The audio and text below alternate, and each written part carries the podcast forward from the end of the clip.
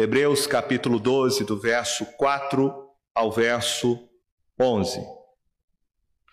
Hoje eu quero tratar sobre o seguinte tema, falar com você à luz desse texto sobre a disciplina de Deus. Acompanhe a leitura da palavra do Senhor. Ora, na vossa luta contra o pecado, ainda não tendes resistido até ao sangue. E estáis esquecidos da exortação que, como a filhos, discorre convosco. Filho meu, não menosprezes a correção que vem do Senhor, nem desmaieis quando por ele és reprovado.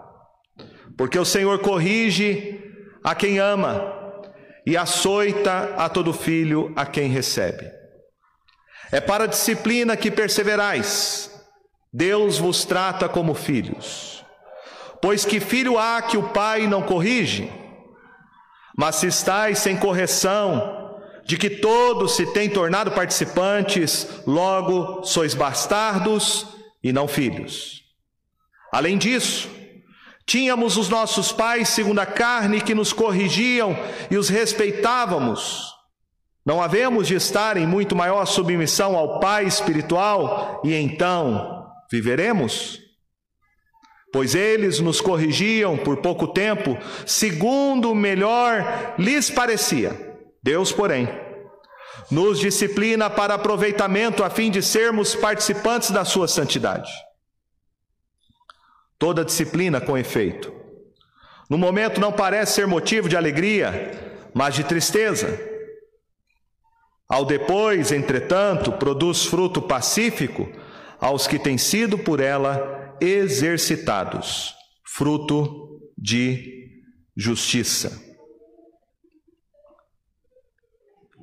O sofrimento que todos nós experimentamos como cristãos neste mundo, segundo a Bíblia, tem vários motivos.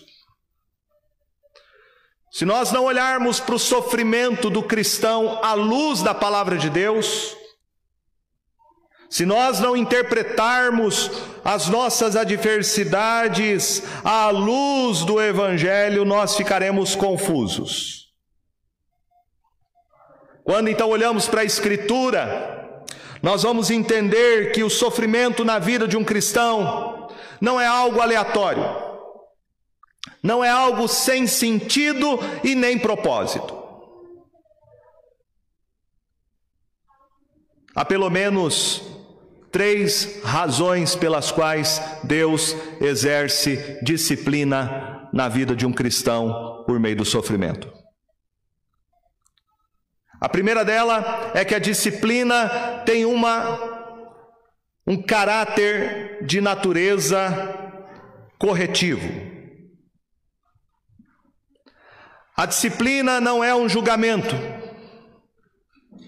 mas ela é uma correção vinda da parte de Deus como consequência do nosso pecado. Você vai ver na história de Davi, lá em 2 Samuel, capítulo de número 12, Verso 9 e 10, quando o profeta Natan confronta Davi acerca do seu pecado. Ele havia cometido o pecado de adultério e enviado o marido de Betseba, Urias, à frente da batalha para que ele fosse morto. E o profeta Natan vem confrontar Davi no seu pecado. E ele diz: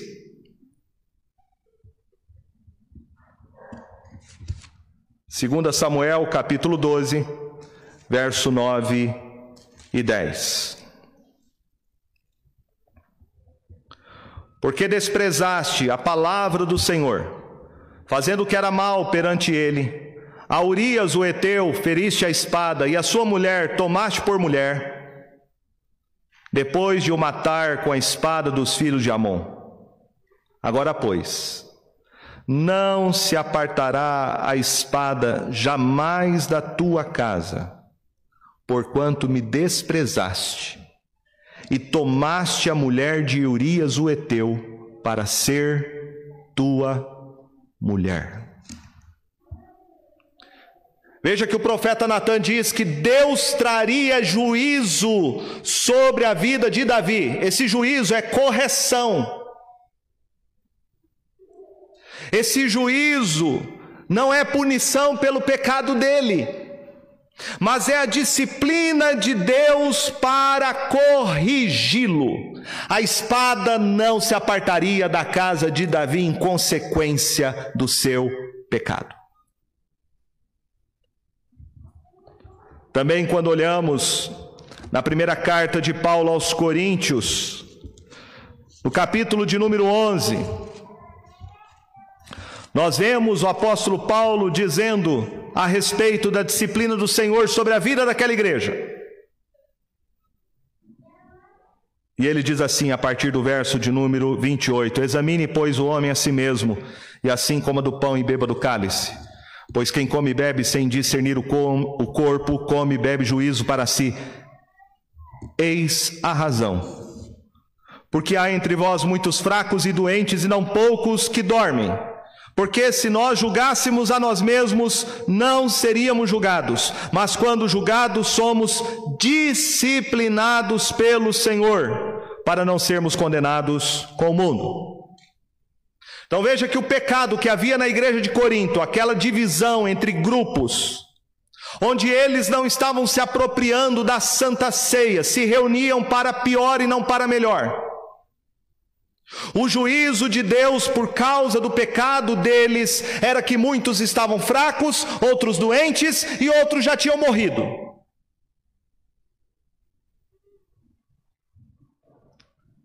Como Paulo interpreta isso? Ele diz: Isso é disciplina do Senhor sobre a vida de vocês. Então, quando Deus disciplina o seu povo, Ele disciplina para nos corrigir. A disciplina é muitas vezes consequência do nosso pecado. Em segundo lugar, a disciplina de Deus também pode ser uma prevenção. A disciplina pode ser para evitar o pecado.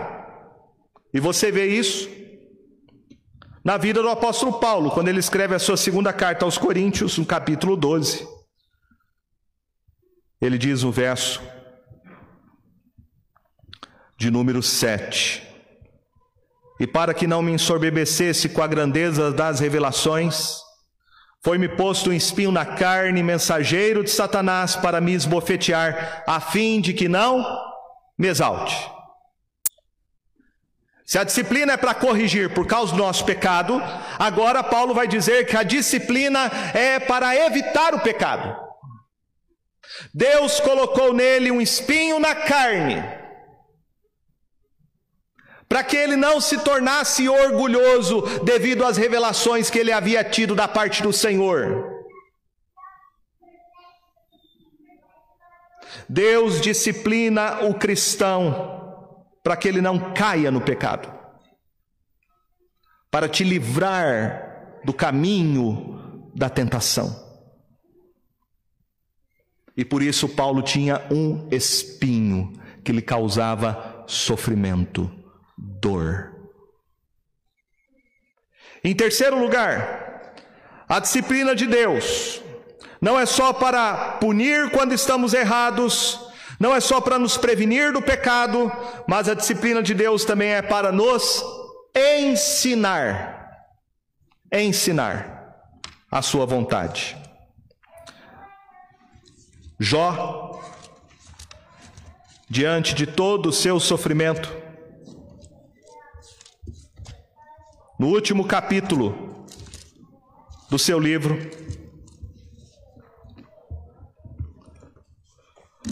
Jó capítulo 42. Nós temos aqui o registro da sua oração. E Jó vai dizer assim, após passar por todo aquele sofrimento que ele teve. Verso de número 2: Bem sei que tudo podes e nenhum dos teus planos pode ser frustrado. Quem é aquele, como disseste, que sem conhecimento encobre o conselho? Na verdade, falei do que não entendia, coisas maravilhosas demais para mim, coisas que eu não conhecia. Escuta-me, pois, havias dito, e eu falarei. eu te perguntarei e tu me ensinarás. Eu te conhecia só de ouvir, mas agora os meus olhos te veem. Então veja que o sofrimento que Jó passou na vida dele tinha um santo propósito. Tudo fazia parte do plano de Deus. E Deus estava tratando do seu coração através do sofrimento. Ele pôde aprender. Ele conheceu a Deus através do sofrimento como nunca antes ele o conhecia.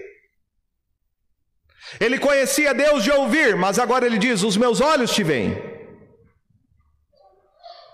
Foi por meio do sofrimento que Deus trabalhou no coração de Jó, quebrando as suas resistências, o seu orgulho, para que ele pudesse ter uma comunhão mais íntima com Deus. Então, disciplina é para nos corrigir, disciplina é para prevenir-nos do pecado, disciplina é para nos ensinar. Provavelmente o objetivo mais importante do sofrimento na vida do cristão é a correção. A correção das falhas do seu caráter, a correção daquilo que ele crê, a correção da sua conduta. Isso não significa que o sofrimento é sempre uma correção divina de algum erro, de alguma heresia, de algum pecado. Mas com frequência, a dor, ela é usada por Deus como disciplina para corrigir as nossas falhas de pensamento, a nossa conduta, para que a gente amadureça em algum aspecto da nossa vida.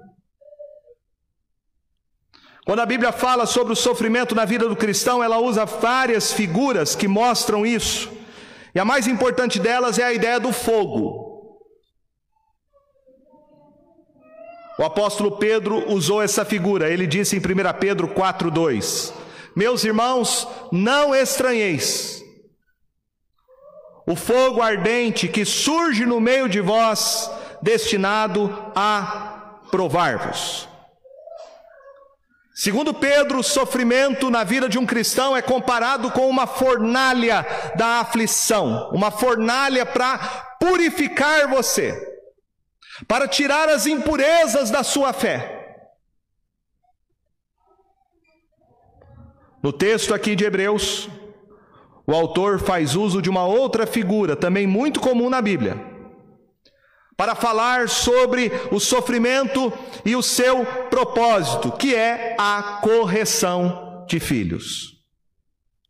No texto, Deus é representado como a figura de um pai amoroso que castiga com açoites o seu filho a fim de fazê-lo crescer, corrigindo a sua conduta e o seu modo de pensar. Naquela época, no mundo oriental, a cultura hebraica, os filhos eram criados debaixo de uma disciplina muito estrita. Não significa que havia abuso, não significa que havia agressões, mas os pais tinham muita preocupação. E, movidos por amor, eles trabalhavam o caráter e a conduta dos seus filhos. Naquela época, os pais estavam mais preocupados em dar para os seus filhos uma herança moral e espiritual do que dar para os seus filhos uma herança material. Isso também acontecia no mundo helênico, no mundo grego-romano. Os filhos dos nobres, principalmente de famílias abastadas, os seus filhos ficavam debaixo de uma severa disciplina. Normalmente, famílias ricas contratavam tutores que iriam educar os seus filhos. E para educar os seus filhos, eles passavam por um treinamento muito severo, que eram quase tratados como se fossem escravos. Esta disciplina incluía estudos, exercício físico, tarefas que às vezes pareciam absurdas e indignas, mas o objetivo disso era treinar a criança e prepará-la para o futuro. Para que a criança pudesse desenvolver a sua maturidade a fim de que ela herdasse o nome e a herança da família. É nesse contexto que o autor fala de Deus como um pai que disciplina e corrige seus filhos para o aproveitamento deles. Infelizmente, essa imagem e esse conceito de disciplina, ele se perdeu nos nossos dias. O autor pergunta: qual é o pai que não corrige o seu filho? E nós responderíamos: a maioria faz isso. Então não existe um pai que não discipline seu filho. Hoje, porém, a maioria não cobra, não disciplina, não ensina, não sujeita o seu filho à autoridade paterna é uma crise que nós vivemos hoje, principalmente do exercício e da autoridade que o pai deve praticar como sendo a figura que exerce a disciplina no lar. Estava lendo sobre isso e vi uma reportagem que falava que a maioria das famílias que tem problemas disfunções de relacionamento, filhos que têm problemas sociais, emocionais, problemas com criminalidade, drogas. Não é 100%, mas a grande maioria pesquisada não tem a figura paterna dentro de casa. Não tem. O apóstolo Paulo, quando escreve aos Efésios, no capítulo 6, ele diz o verso de número 4: E vós, pais, não provoqueis vossos filhos a ira, mas criai-os na disciplina e na admoestação do Senhor. Não estou dizendo que o papel da mãe não é importante. A mãe é auxiliadora e a mãe tem uma contribuição significativa na educação e na disciplina do seu filho. Mas Paulo aqui está chamando atenção para a figura paterna. Ele fala pais, e pais aqui é pai masculino, não é pais como pai e mãe. Aqui ele está falando da figura paterna. Paterna. O pai tem que criar e admoestar o seu filho, tem que corrigir. Essa é a figura do pai. Antigamente era assim, né? Os mais antigos se lembram muito bem disso. A mãe falava: Olha, o seu pai está chegando. Você vai conversar com ele, eu vou contar para ele o que você fez. O seu pai está vindo. A figura masculina de autoridade, de correção, de disciplina é paterna. Isso não é machismo. Isso não tem nada a ver com a diminuição do papel e a importância que a mulher tem na família e na criação dos filhos. Nada disso. Isto é o que Deus fez. É assim que ele criou essa é a figura de Deus. Ele é um pai.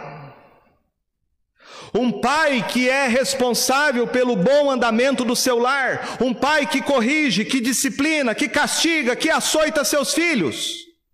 não com o objetivo de destruí-los, de machucá-los, mas de prepará-los para a vida a fim de que eles possam herdar o nome da família, para que eles sejam dignos da herança e representantes do seu nome. Esse é o centro do capítulo. Deus, como Pai amoroso, a semelhança de um Pai terreno, ele usa o sofrimento para corrigir os seus filhos, com o objetivo de eles se tornarem participantes do seu reino celestial. O autor aqui faz cinco esclarecimentos acerca do sofrimento. Em primeiro lugar,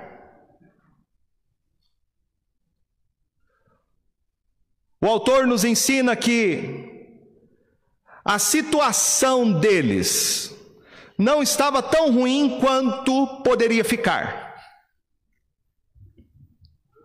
Aqueles cristãos estavam desanimados.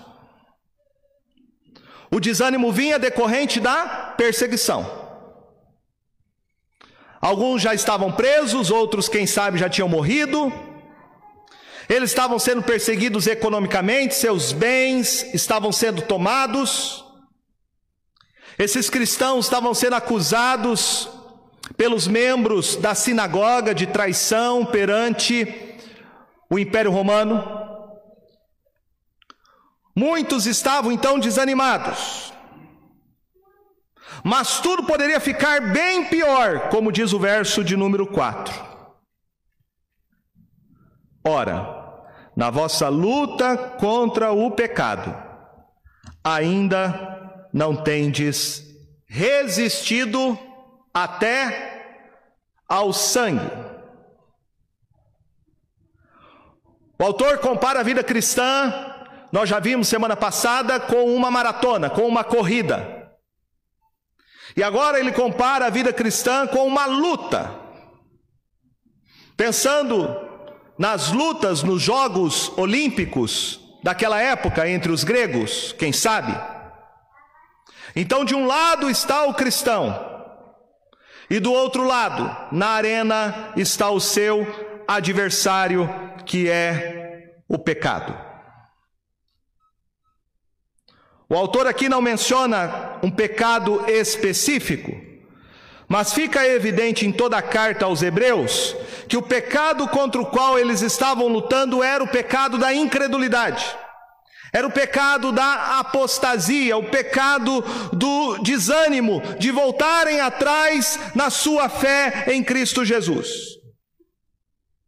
A luta descrita pelo autor que eles tinham era uma luta intensa essa é a raiz da palavra que nós temos aqui para a palavra agonia. Era uma luta agonizante. Era algo que causava neles sofrimento. Mas o autor diz que esta luta ainda não havia chegado ao ponto de sangue. Então eles eram como lutadores que estavam resistindo, sendo golpeados por um adversário maior, mas eles ainda não tinham sangrado. Então a situação poderia piorar. Você que gosta de ver essas lutas de MMA sabe muito bem disso, né? A luta chega ao ponto de ferir, de machucar, de sair sangue. Eles estavam lutando contra o pecado, mas o sangue ainda não havia corrido. Ou seja, a situação não estava tão ruim quanto parecia. E essa é uma palavra adequada para quem está sofrendo.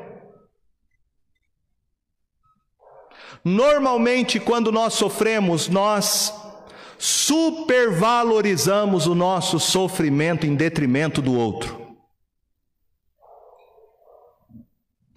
O autor de Hebreus mesmo vai dizer do sofrimento intenso de lutadores que lutaram antes desses cristãos. Ele menciona no capítulo 11, quando ele fala dos heróis da fé. Pessoas que haviam lutado contra o pecado, dado o seu testemunho em Cristo Jesus. Veja o que diz o verso de número 35.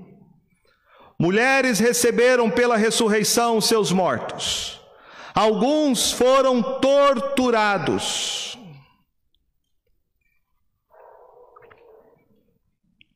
Não aceitando seu resgate para obterem superior ressurreição. Outros, por sua vez, passaram pela prova de escárnios e açoites, sim, até de algemas e prisões. Foram apedrejados, provados, cerrados pelo meio, mortos ao fio da espada, andaram peregrinos, vestidos de peles de ovelhas e de cabras, necessitados, afligidos, maltratados.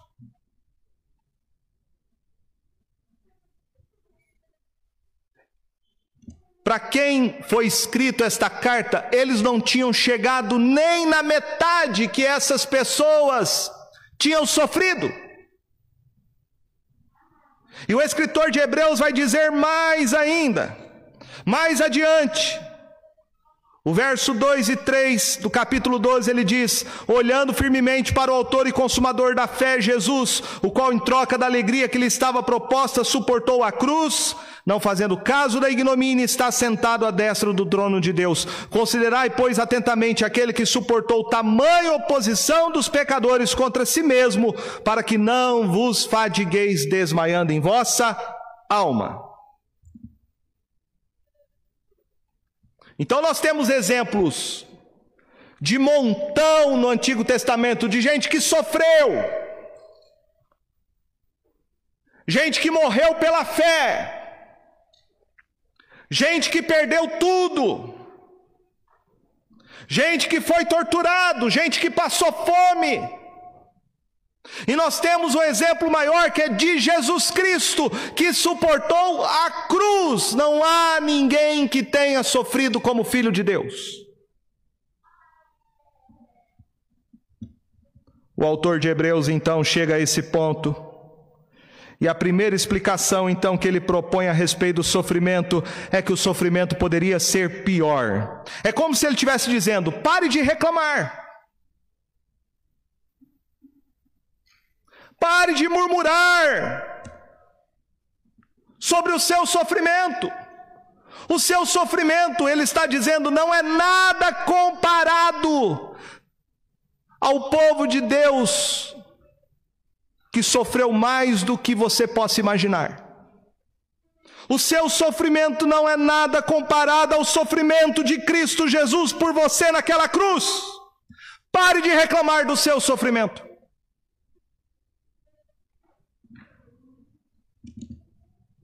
Você já derramou sangue?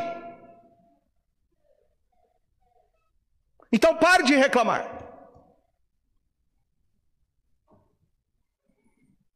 Meus irmãos, quando a gente vê relatos hoje ao redor do mundo de cristãos que não têm a liberdade que nós temos de estarmos aqui reunidos, cristãos que gostariam de estar aqui no nosso meio publicamente, louvando, adorando, ouvindo a palavra de Deus sem terem a ameaça de de repente entrar um grupo terrorista e levar você, levar seus filhos, raptar seu filho, sua filha, para ser escrava sexual deles. Isso é o que muitos cristãos estão sofrendo hoje no mundo afora, em países onde não há liberdade. Vai ser cristão lá na Coreia do Norte para você ver? Vai ser cristão lá no Afegão para você ver? Vai ser cristão lá em Cuba para você ver? E nós ficamos reclamando dos nossos probleminhas. A gente acha que a nossa unha encravada é o maior sofrimento de todos e ficamos com autocomiseração, dó da gente mesmo, e nos esquecemos que tem gente sofrendo muito mais do que eu e você neste mundo. Gente que está preso, gente que está sendo torturado, gente que está derramando seu sangue e não retrocede e não volta atrás, mas paga o preço de ser discípulo de Jesus. Pare de reclamar. Pare de murmurar. A segunda explicação que o autor nos dá a respeito do sofrimento é que o sofrimento deve ser visto por nós como disciplina paternal de Deus. Ele diz no verso de número 5 e 6: Estais esquecidos da exortação que, como a filhos, discorre convosco. Filho meu, não menosprezes a correção que vem do Senhor, nem desmaeis quando por eles é reprovado, porque o Senhor corrige a quem ama e açoita a todo filho que recebe. O autor está citando aqui o texto lá de Provérbios, capítulo 3, verso 11 e 12. Os judeus cristãos, que conheciam muito bem o Antigo Testamento e o livro de Provérbios, certamente sabiam a respeito deste texto. E lá está escrito que Deus castiga, né? Que Deus corrige os seus filhos, a quem ele ama, que ele recebe. Portanto, eles deveriam evitar três coisas, que é o que geralmente acontece com as crianças quando são disciplinadas. Quando a criança está sendo disciplinada, ela pode ter três reações erradas acerca da disciplina. Primeira está no verso de número 5. E estáis esquecidos da exortação. Esquecer aqui é não prestar atenção. É como um menino que está sendo castigado e ele faz de conta que não está prestando atenção, ele não dá importância, ele não se importa. Essa é a primeira atitude. O autor da carta aos Hebreus está dizendo: prestem atenção, não se esqueçam do que está escrito. Deus corrige os que são seus. Não se esqueça disso. Preste atenção ao seu sofrimento. Não leve o seu sofrimento à contrariedade. Não encare ele como uma coisa leve, mas medite no motivo e na razão pela qual essas coisas estão acontecendo com você. A segunda atitude aqui que não deveria ter era a de menosprezar, diz ele, a correção que vem do Senhor. Filho meu, não menosprezes a correção que vem do Senhor. Menosprezar é pior do que esquecer. Menosprezar aqui significa endurecer o coração para a disciplina. É você blasfemar contra Deus. É, é você colocar a culpa em Deus por causa do seu sofrimento. Isto que muitos filhos fazem quando estão sendo disciplinados pelos seus pais. Eles voltam-se contra os seus pais. Ao invés deles se humilharem, ao invés deles reconhecerem os seus pecados, eles ficam raivosos. E eles querem colocar a culpa nos seus pais, os seus corações se endurecem. Então, a segunda coisa que eles deveriam evitar o menosprezar, né? considerar com leviandade a correção de Deus. E a terceira atitude errada diante da disciplina é não desmaiar. É o oposto do que foi falado até agora. Nem desmaieis quando por ele és reprovado. Desmaiar aqui é perder o ânimo, é se tornar apático, é desistir de tudo. Se pudesse, uma criança iria embora e não queria saber de mais nada. O autor está então nos mostrando que essas atitudes não são as atitudes que nós devemos ter quando estamos debaixo da disciplina de Deus. Deus está usando o sofrimento porque Ele viu alguma coisa de errado na nossa vida. Ele viu alguma atitude errada, algum pensamento, ele está nos, nos, reprovando e usando o sofrimento para nos corrigir. Então, não desmaie, não desmaie, não desista, não ignore, não menospreze, não desanime. A atitude que ele apresenta mais adiante é que nós devemos nos sujeitar à disciplina de Deus e devemos aceitar a sua correção, porque só assim nós podemos crescer. Antes disso, ele explica por que não devemos menosprezar e desanimar. E ele diz: é que Deus faz isso por quê? Verso 6: Porque o Senhor corrige a quem ama e açoita a todo filho a quem recebe.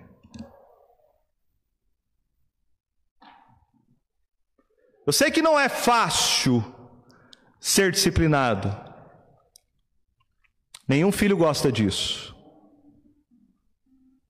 O pai, quando disciplina o filho, ele não faz isso por prazer.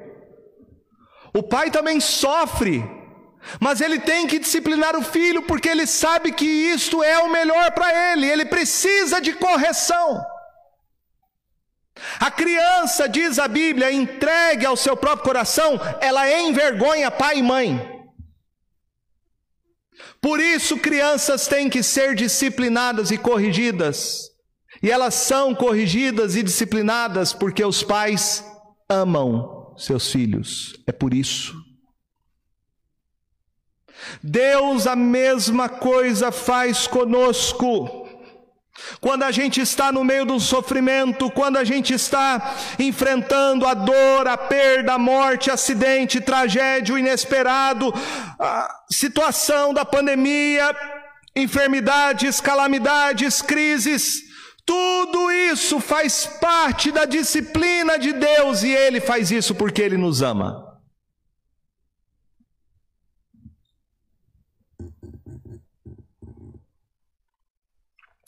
A terceira explicação que o autor nos dá da correção é mais do que uma demonstração do amor de Deus, é a prova de que nós somos filhos dele.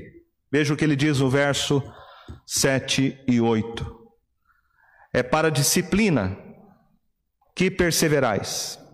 Deus vos trata como filhos, pois que filho há que o pai não corrige?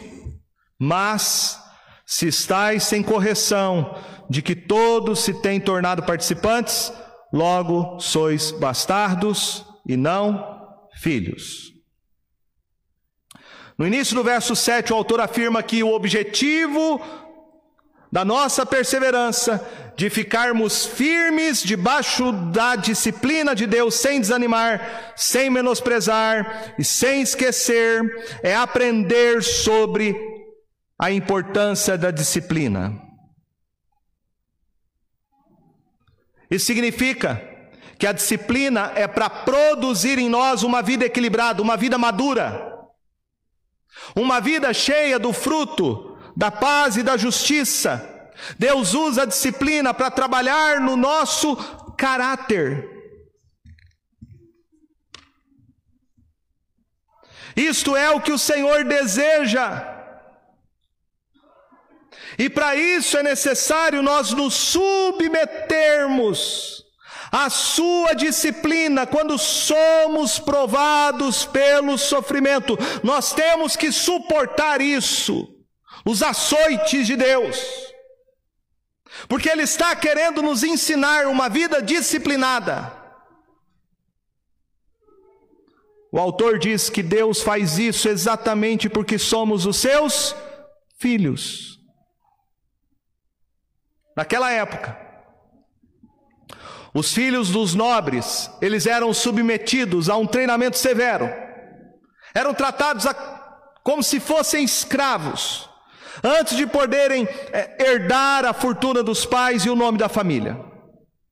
O filho bastardo, quer dizer, o filho fora do casamento, era o filho ilegítimo. E esse pai não disciplinava o filho, não corrigia. Este pai apenas sustentava, pagava uma pensão. Mas o filho que levaria o nome do pai, o filho legítimo, este o pai disciplinava. Então o autor está mostrando que o sofrimento é a prova de que você é legítimo filho de Deus e não um bastardo. O sofrimento é a prova de que você é um filho de Deus. Então, se na sua vida como cristão você acha que vai tudo bem, tome cuidado. Se você, quando comete erros na sua vida, Deus não te disciplina, pense muito bem sobre isso. Porque não é o que Deus faz com aquele que é o seu filho. O seu filho, quando erra, quando pensa errado, quando tem uma atitude errada, ele disciplina com sofrimento. E isso é sinal de paternidade divina sobre a tua vida. Se Deus deixa você fazer as coisas que você quer fazer, se Deus deixa você pecar tranquilamente continuar no pecado, isto não é sinal muito bom. Significa que você é um bastardo e não um filho de Deus. A marca de ser um filho de Deus é receber o açoite dele. Por isso o sofrimento. Antes do sofrimento ser falta de amor, ele é prova de amor. Porque o pai ama o filho, ele corrige. Ainda que para isso ele tenha que aplicar uma medida de dor e de sofrimento, essa é a prova fornecida pelo autor de que nós somos filhos de Deus. Se você está sofrendo nesta noite, diga: Obrigado, Senhor. Obrigado, Senhor, porque isso mostra que o Senhor me ama, que eu sou teu filho. Obrigado, porque o Senhor me disciplina.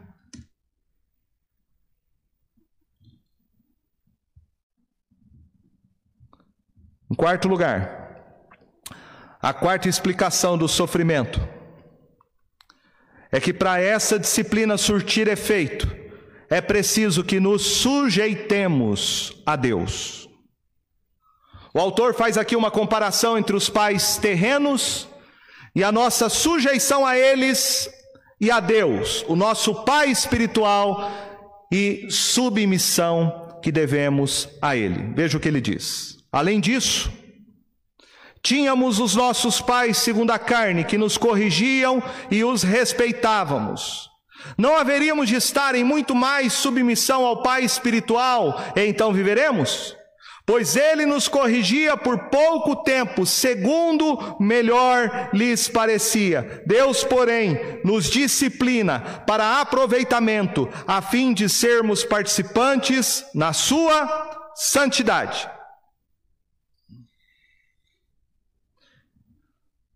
Ele compara dizendo: Nós tínhamos nossos pais que nos corrigiam. Isso é verdade. E nós os respeitávamos. É verdade naquela época, mas hoje em dia é muito difícil a gente ver isso. O que a gente vê isso, o que a gente vê hoje na vida de muitos filhos é desprezo, é rebeldia, Filhos que não honram seus pais, não respeitam seus pais, não obedecem seus pais, infelizmente, Por isso, pai e mãe, você é autoridade sobre a vida do seu filho e você tem que ensinar para ele isso. A primeira autoridade que ele tem que respeitar é você. Se o teu filho não respeitar você, ele não vai respeitar ninguém, nenhuma outra autoridade sobre a vida dele. É partindo desse paradigma, então, que ele estabelece um paralelo com a correção que vem de Deus. Ele diz: os nossos pais nos disciplinavam por pouco tempo. Quer dizer, só o tempo da nossa existência nesta vida. Faziam isso conforme achavam correto, portanto, eram limitados.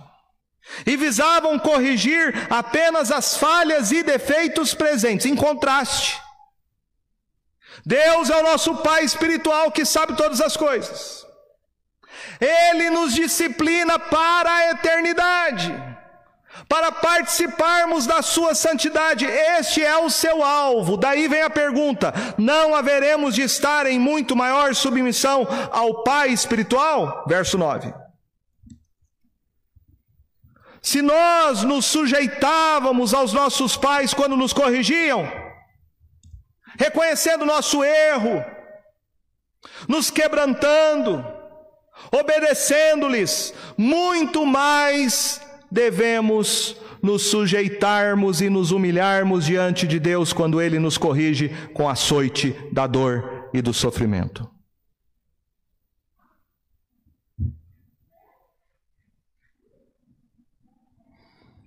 Preste atenção no que ele diz aí no final do verso de número 10. Ele diz: Porém, nos disciplina para aproveitamento, a fim de sermos participantes da sua santidade. Verso 14 diz: Segui a paz com todos e a santificação, sem a qual ninguém verá o Senhor. Porque Deus usa o sofrimento na vida do cristão. Há certos atributos de Deus que Ele não comunica a nós. Por exemplo, onipresença, onisciência, eternidade, onipotência. Esses são atributos que só Deus tem e possui isso distingue Deus da sua criatura.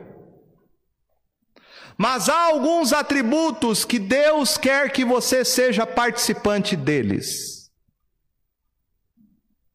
E um dos atributos que o autor aqui menciona é o atributo da santidade de Deus. Como é que você vai ser mais santo na sua vida? Por meio da disciplina. Deus não desperdiça qualquer sofrimento na vida do seu povo. Ele está usando o seu chicote para que a gente cresça diante dele em santidade. Não há nenhum santo no céu glorificado que não tenha sido santificado por Deus na terra através do sofrimento. Se você quer ser mais santo na sua vida, saiba que Deus vai usar a disciplina por meio do sofrimento para você ser cada vez mais parecido com Cristo Jesus. Para você ser mais semelhante ao Filho. Você quer ser como Ele? Amar como Ele amou? Ser paciente como Ele foi? Ser longânimo? Perseverante? Então Deus vai usar o sofrimento para produzir em você crescimento espiritual. Em quinto e último lugar, a explicação que o autor apresenta sobre a natureza do sofrimento é sobre o resultado que o sofrimento produz, e esse resultado compensa o sofrimento. Veja o que ele diz no verso de número 11: toda disciplina, com efeito, no momento não parece ser motivo de alegria, mas de tristeza.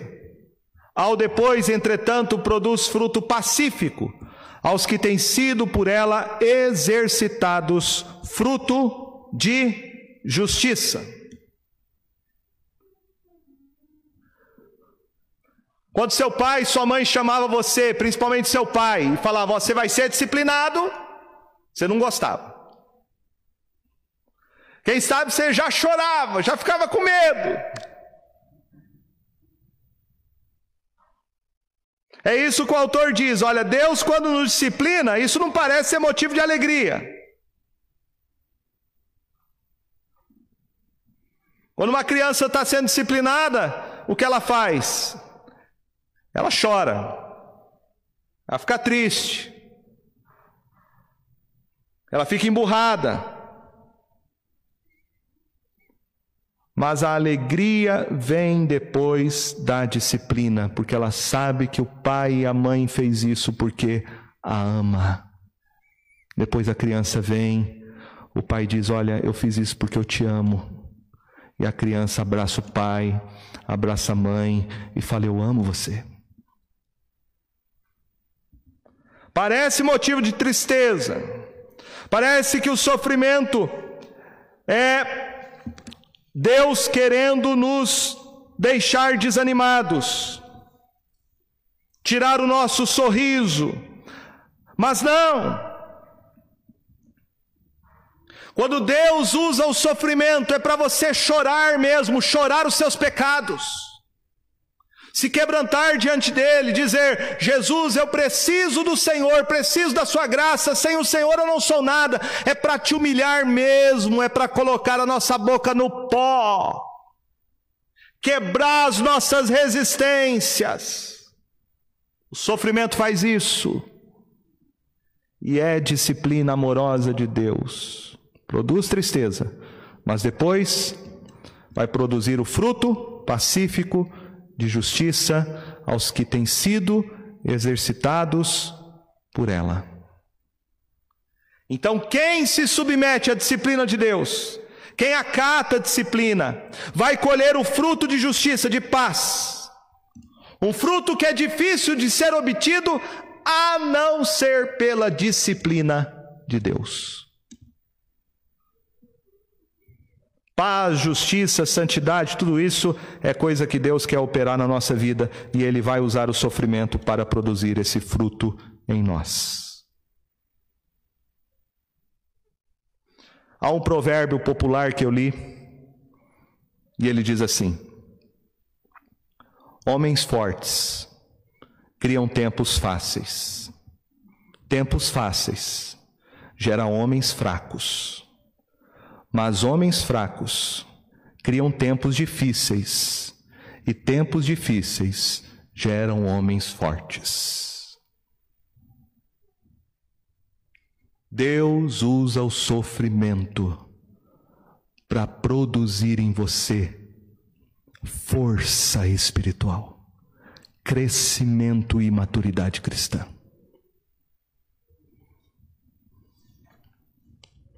Quero terminar dizendo,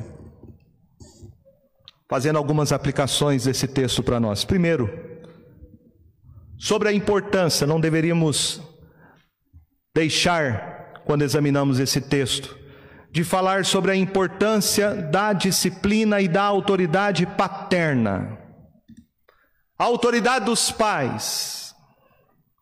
Os pais hoje vivem um contexto diante de tanta pressão que eles se sentem quase que amordaçados, intimidados para exercer sua autoridade sobre a vida dos seus filhos. Não negocie este princípio. Você é pai e mãe dele, não é o Estado, o tutor do seu filho, é você.